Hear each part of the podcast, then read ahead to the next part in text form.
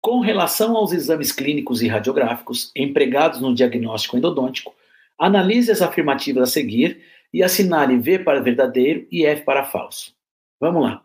A resposta positiva ao teste de percussão lateral, olha, ele foi específico, está normalmente associado à presença de alteração de origem endodôntica. E aí? Certo ou errado? A resposta positiva ao teste de percussão lateral está normalmente associada à presença de alteração de origem periodontal. Lembra que eu falei para vocês? Clínica é uma coisa. Para gabarito, ela a lateral periodontal, vertical endodôntica. Então, F. Segunda, alterações inflamatórias avançadas respondem ao frio com alívio da dor e diminuição da pressão interna durante o estímulo.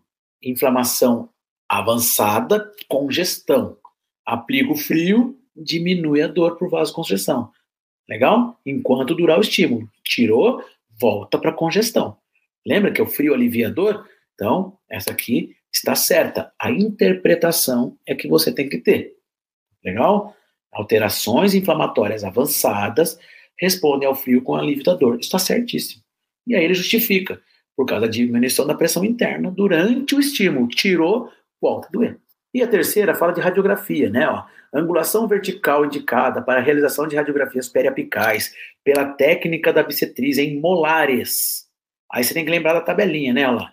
Molares, maxila, de 20 a 30 graus positivo. Isso aqui é, é, é decorebinha, né? Que você tem que ter da radiologia, tá? Então, de 20 a 30, tá? Verdadeiro, é isso? FVV, né?